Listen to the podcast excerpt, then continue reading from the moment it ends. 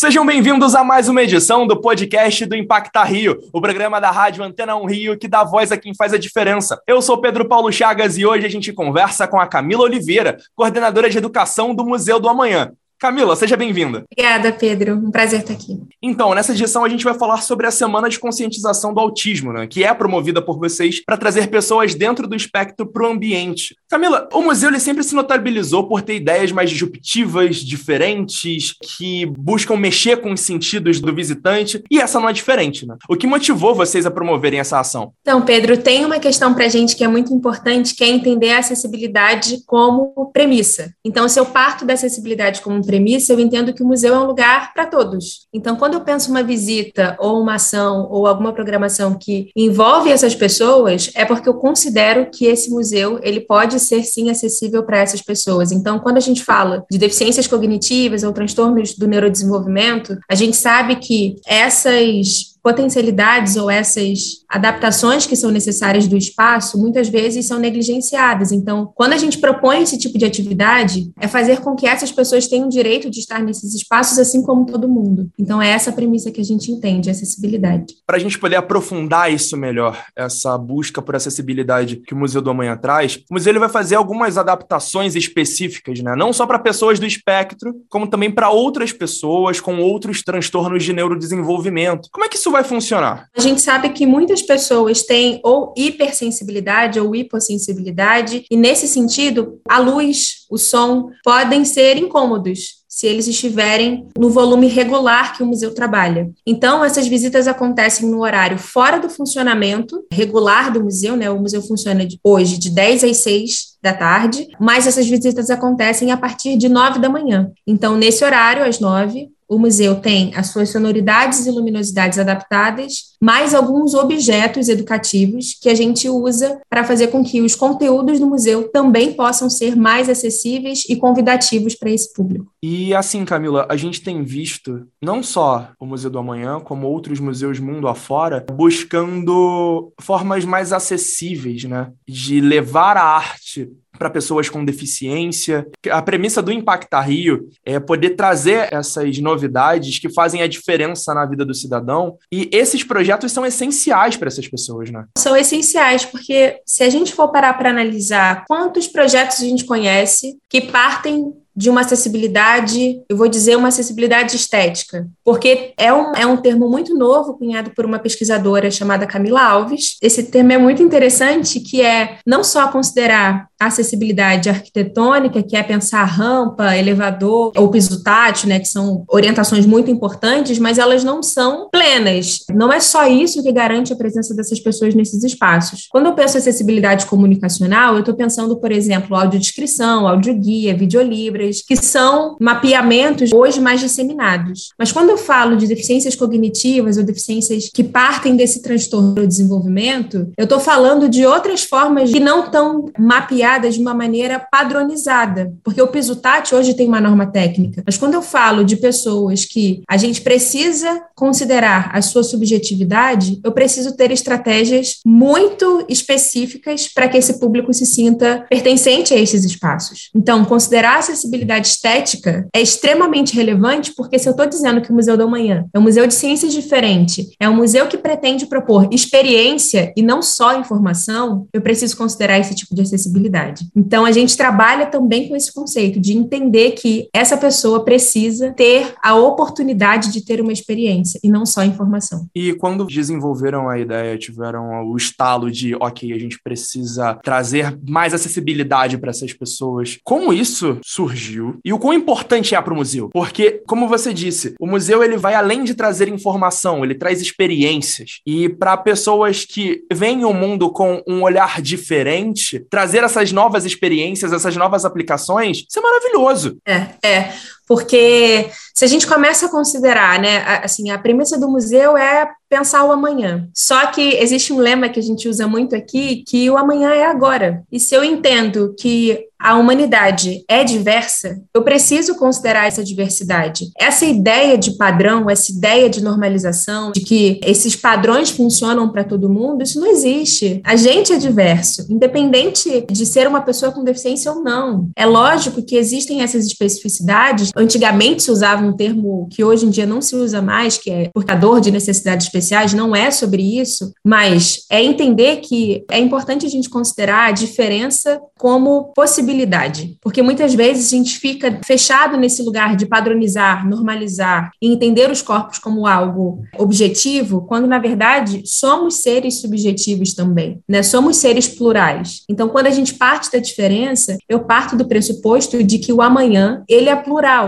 e ele é feito por essa pluralidade. Ele não é feito pela padronização. Ele é feito porque somos diferentes, né? Então, essas diferenças nos compõem. E isso a gente não pode mais negar ou negligenciar. Então, quando a gente propõe programas ou essas possibilidades, isso faz parte de um processo humanitário, né? Reconhecer esse processo humanitário. Então, partir da diferença para a gente é muito importante. E a diferença é o que faz com que possam acessar esses espaços. Então, muitas vezes a gente percebe que é muito impressionante de acompanhar que esses objetos que a gente propõe, eles são interessantes para qualquer pessoa que chega aqui. Então, isso fica muito perceptível, por exemplo, para o acompanhante ou para o familiar, ou, enfim, para a pessoa que está acompanhando essa pessoa com deficiência que é para todo mundo. Aquele objeto que está sendo oferecido ali, ele é também para esse acompanhante que não tem deficiência. Então, é tornar a experiência para todo mundo, né? Então, acessibilizar para a diferença, com a diferença, é o que faz sentido para a gente. Você falou sobre o fato de levar esse acesso, fazer a diferença para vocês enquanto museu, e isso é muito precioso porque dá o gancho para a próxima pergunta que eu vou fazer, que é uma pergunta mais pessoal. Você, como coordenadora de educação, profissional da área de educação, o quanto significativo é para Camila poder ajudar essas pessoas, poder ajudar na percepção dessas pessoas, da forma como se entende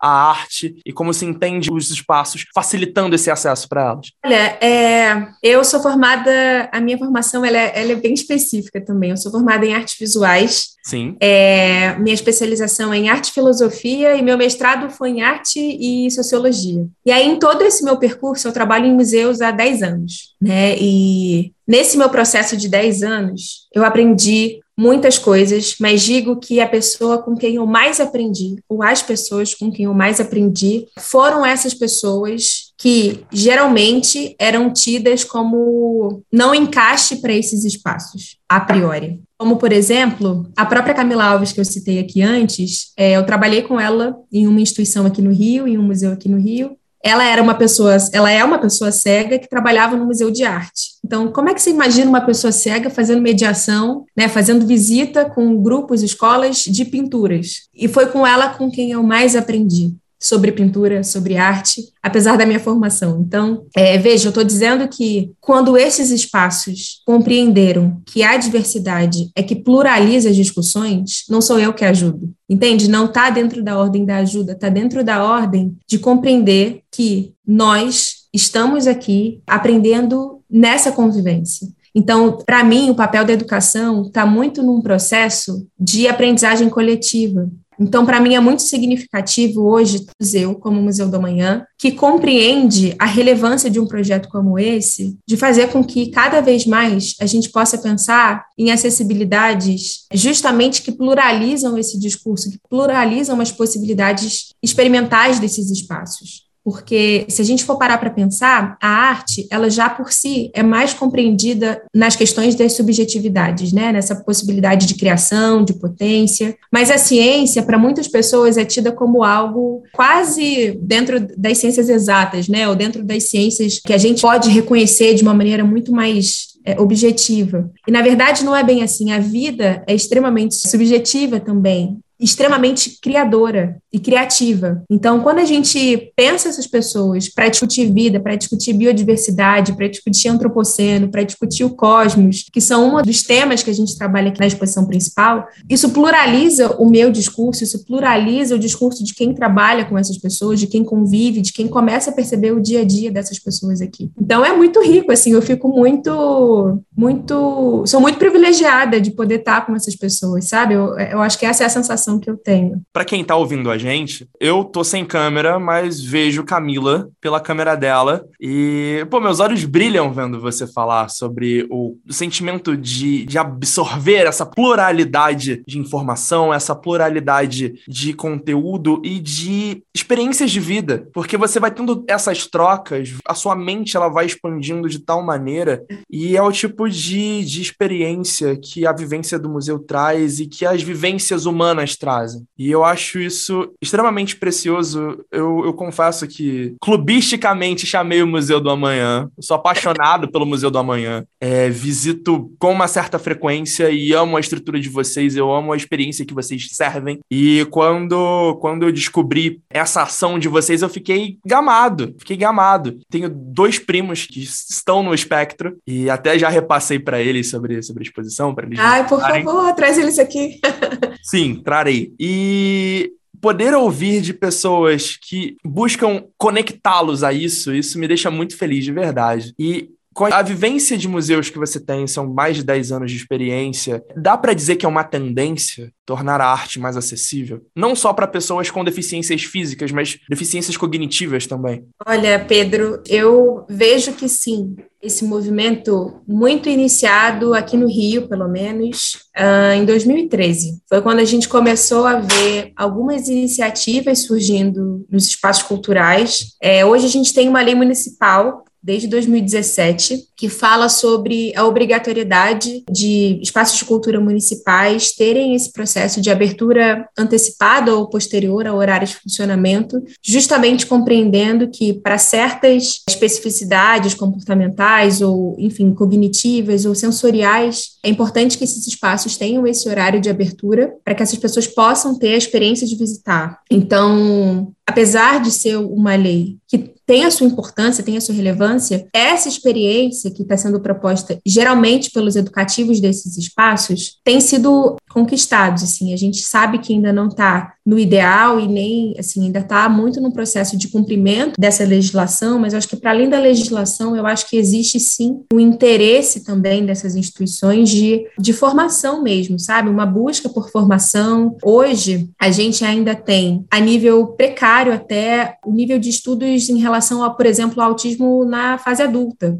Né? A gente vê muito discussão do autismo na infância ou do processo de diagnóstico que não é simples, mas ainda é um processo de muito estudo. Então eu vejo que as instituições tentam, mas estão num processo muito inicial, mas eu vejo um crescimento de fato nessas questões, né, de propor acessibilidade a esses públicos. Eu acho que ainda tem muito trabalho a ser feito, definitivamente, mas acho que é uma tendência. Eu imagino que hoje a gente, em 2022, a, a acessibilidade é uma questão cada vez mais forte e essa compreensão de acessibilidade para além da acessibilidade arquitetônica é fundamental. Então, sim, eu acho que tem um crescimento, mas ainda realmente é um caminho bem longo a ser trilhado. E o que você acredita que pode ser feito para poder acelerar esse processo, para que não só os museus, mas mais espaços artísticos possam tornar a experiência mais acessível e agradável para essas pessoas?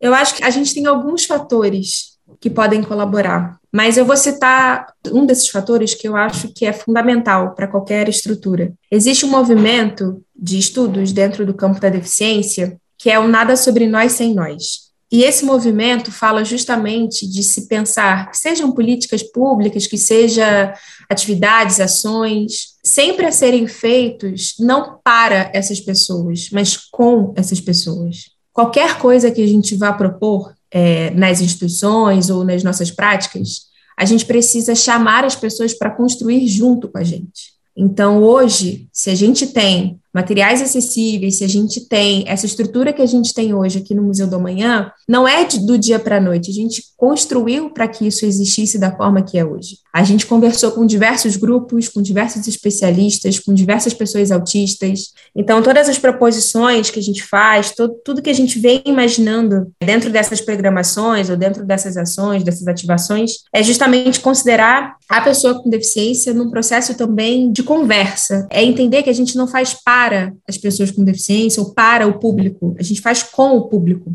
com essas pessoas. Então, por exemplo, hoje, para a gente é fundamental que tenham pessoas com deficiência na equipe, tenham consultores com deficiência nesse processo. E entender também que essas pessoas podem trabalhar, né? Que essas pessoas também têm outros processos de possibilidade que não só estão ali no lugar de visitante, né? Mas existem outras pessoas que podem estar nesse processo de consultoria, de conversa. Então, para a gente implementar isso, não foi do dia para a noite, a gente teve muitas conversas, foi um processo de muito trabalho, a gente conversou com muitos especialistas, com muitos grupos de pessoas autistas, com responsáveis, com terapeutas, enfim, a gente foi conversando com uma série de pessoas, também experimentando uma série de visitas e esses grupos que vieram no museu. A gente foi aprendendo também muitas coisas com eles. Então, são várias formas, né, de pensar isso fazer. Mas definitivamente considerar esse movimento, que é o nada sobre nós sem nós, que é considerar as pessoas com deficiência, para qualquer processo que a gente vai implementar, é fundamental. É entender que a pessoa com deficiência, ela não é uma pessoa passiva e muito menos uma pessoa que está ali só para receber algo que você tem a dar. Na verdade, muito desse processo de democratização dos, dos espaços culturais se dá nesse envolvimento, se dá nessa promoção de autonomia dessa pessoa nesse espaço. Então, para que ela seja autônoma nesse espaço, ela precisa participar desse processo de construção. Então, basicamente isso, assim, eu acho que o primeiro fator para a gente entender esse lugar é entender que esse lugar da diferença é fundamental para qualquer proposição.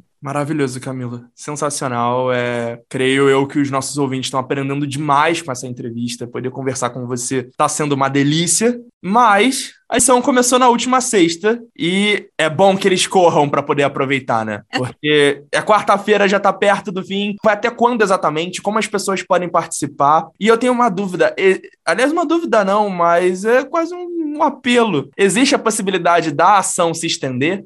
Então, Pedro, acho que tem uma boa notícia por aqui, que é o seguinte: Esses horários, essa semana de conscientização do autismo, é uma ampliação, né? A gente aumentou a nossa capacidade de atendimento, a gente ampliou a quantidade de dias para conseguir atender mais gente nesse período, porque a gente sabe que é um período super importante. A gente precisa realmente fazer ainda muito fortemente a divulgação e a necessidade de projetos como esse, e também de evidenciar que projetos como esse existem aqui no Museu do Manhã. Então, a semana, ela começou na sexta-feira, mas ela termina agora, no sábado, dia 9. Mas a boa notícia é que, se você quiser agendar uma visita, a gente faz esse tipo de visitação todos os sábados, sempre independente do mês de abril. Então, quem quiser agendar é só correr lá no site do Museu do Manhã. A gente tem uma aba no educativo, na seção do educativo, que se chama Visitas Cognitivas Sensoriais. Esse é o título de visita que a gente tem. E aí é só preencher um formulário que tem lá todas as informações certinho e